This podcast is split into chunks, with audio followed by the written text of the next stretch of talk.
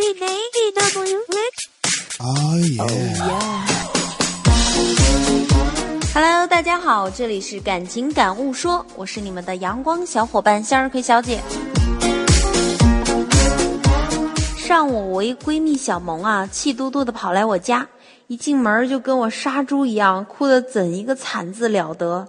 我气势汹汹的跟她表决心啊，谁欺负你了？谁敢欺负我家小萌？我这暴脾气，我我我我让他欺负我得了。其实吧，我这怂样子估计也只能被别人欺负，小细胳膊细腿儿的。小萌眼泪巴拉的说：“我男朋友欺负我了，他一切我送给他的礼物都记不住。你说，你说他是不是不爱我，不在乎我？哎，我勒个去！我还以为是她男朋友去外边鬼混。”然后醉醺醺的，顺带个小三儿回来，又逼着三个人睡一张床，学岛国那什么，不说了，你们懂的。我问他，你男朋友都送你什么了呀？送过毛毛熊、水晶音乐盒、衣服、包什么的，每一件我都记得清清楚楚呢。那你送过他什么呀？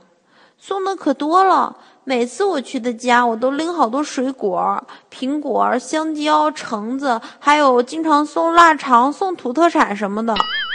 你傻呀？这些都是食物，大老远给他送去，拎着多沉。关键是人家吃了就忘了，还记得个毛线啊！最多上厕所的时候完事儿了，回眸一撇嘴，冲冲更舒爽。所以啊，在这里提醒各位姑娘，要让对方记住你的好，偶尔送点东西还是很有必要的。但是送东西也有很多讲究，哎，这个什么讲究呢？就是要送一些实用的，然后长期能够在他眼皮子底下晃荡的东西，千万别送快消品这类啊。